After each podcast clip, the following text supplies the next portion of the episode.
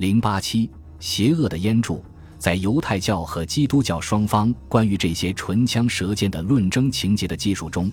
这种斗嘴式的夸张风格很容易使人们误以为当时论争双方的地位是对等的，但显而易见，双方的地位根本谈不上对等。拉比们是在为自己民族宗教的生存而战斗，在巴塞罗那，面对神学家、传教士、王公贵族甚至国王本人的威胁恫吓。这群满怀期望的人之所以勇敢地站出来，是因为他们要亲眼见证那些不幸但却愚钝、自大、固执的犹太人所遭受的羞辱和痛苦，并且更令人心安理得的是，他们的命运竟然掌握在一个原来同样也怀有他们这种愚昧信仰的人手中。然而，当巴黎的三位拉比可以互相依靠、互相支持时，远在巴塞罗那的纳曼尼德却是孤独的、无助的。但他英勇不屈、义正辞严的孤身作战，是世界上最勇敢的斗士。像麦蒙尼德一样，纳曼尼德也是一位医生兼拉比。在整个加泰罗尼亚地区和法国南部，几乎人人都知道他是一个乐意安抚别人的人，而不是一个好斗的人。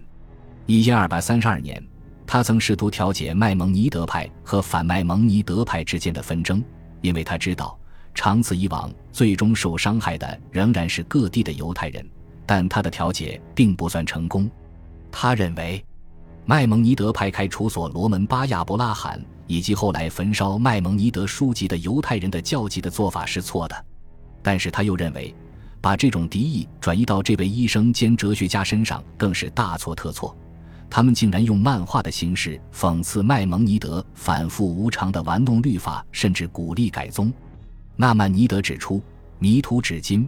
并不是在诱惑犹太人陷入一帮的理性主义，而是恰恰相反，是要召唤那些已经理智的信奉古典哲学的犹太人浪子回头，并通过他的方法深入犹太教信仰的本质。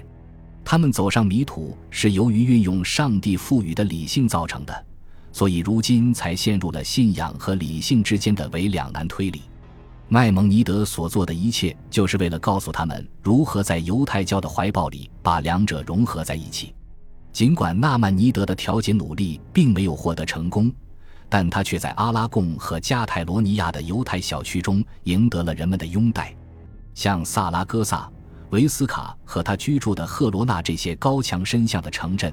由于那里的犹太小区紧靠着大主教的府邸和教堂，所以得到了及时的保护。在像阿尔瓦拉辛、弗拉加和蒙凯尔班这些山区村庄里，由于犹太人拥挤在高大的山墙后面和狭窄的胡同里，所以也没有受到过多的骚扰。尽管人们认为纳曼尼德并没有麦蒙尼德那样高的悟性，但他用自己的行为证明，他完全知道如何在一排排坐在法庭里的那些令人恐惧的骑士和行乞修士面前展示自己的男性气概。纳曼尼德在自己导演的戏剧里扮演英雄的角色，他所展示的那种冷静的雄辩能力丝毫也不输于麦蒙尼德，因为他非常清楚，如果他还想坚持下去的话，赢得国王的同情是至关重要的。他可以确切地感觉到，西班牙所有生活在穆斯林和基督徒土地上的犹太人的眼睛和耳朵都集中在他的身上，因此接近而不是疏远詹姆士是非常重要的。于是他以毫无敌意的温和态度与詹姆士接触，巧妙地与王室的旁听席周旋。他就像一个唱独角戏的犹太演员，虽然内心无比坚定，但表情却诙谐而搞笑。在历史上最重要的时刻，与世界上最难对付的王室进行斗争，在一二四零年七月底，巴塞罗那最炎热的季节，坚持了整整四天。当时，纳曼尼德被赋予了自由发言的特权。但前提是他不得继续亵渎基督教。但当他假装无辜地对新约中的一段话的解释进行取笑时，他差一点就犯了教会和王室的大忌。他以幽默的口气试探道：“这的确有点古怪。上天和大地的创造者竟然又回到了某个犹太女人的子宫里。她在里面待了九个月后，按时生了出来。长大后被出卖给了他的敌人，并被处死。后来又复活了。”回到了原来的地方，对一个犹太人，或者其他任何人，恐怕都很难忍受这样的说法。按说，麦蒙尼德这种近乎放肆的玩笑应该适可而止，但就像一个伟大的演员一样，他根本无法停下来。然后他竟然明目张胆地再次直接转向国王，告诉他：“你詹姆士一生都很听牧师们的话，他们给你的脑子灌满了这样的教义，所以现在已经成了你的第二天性。你接受他们的说法，纯粹是习惯使然。但如果你是第一次听到，你作为一个成年人是不可能相信的。”当帕巴洛克里斯蒂亚尼单独挑出以赛亚第五十三章中有关预言上帝有一个受难的仆人，一个陷入悲伤的人，上帝将为了人类犯下的罪行而痛打、鞭打和折磨他的段落时，南曼尼德假装吃惊地说：“任何人都会认为这些段落指的是耶稣，但任何人也都知道这个受伤的人指的就是以色列本身，因为上帝知道以色列受难了。”但是，是否可以因此而想象成上帝派一个救世主式的人物来赦免集体犯下的罪行，就完全是另一个问题了。当他们就这个问题展开争论时，纳曼尼德庄严地指出，犹太教并不相信集体犯罪，更不相信我们从亚当那里继承的原罪，甚至比从法老那里继承的罪还要多一些。所以，根本不存在什么普遍的堕落状态，还要请这样一位弥赛亚来拯救人类。不管犹太人的弥赛亚，顺便提一句，他对我们的宗教来说并不是必须的，会以何种更低调的方式降临，但可以肯定对犹太人来说意义重大。他只会救赎耶路撒冷，使圣殿得到重建。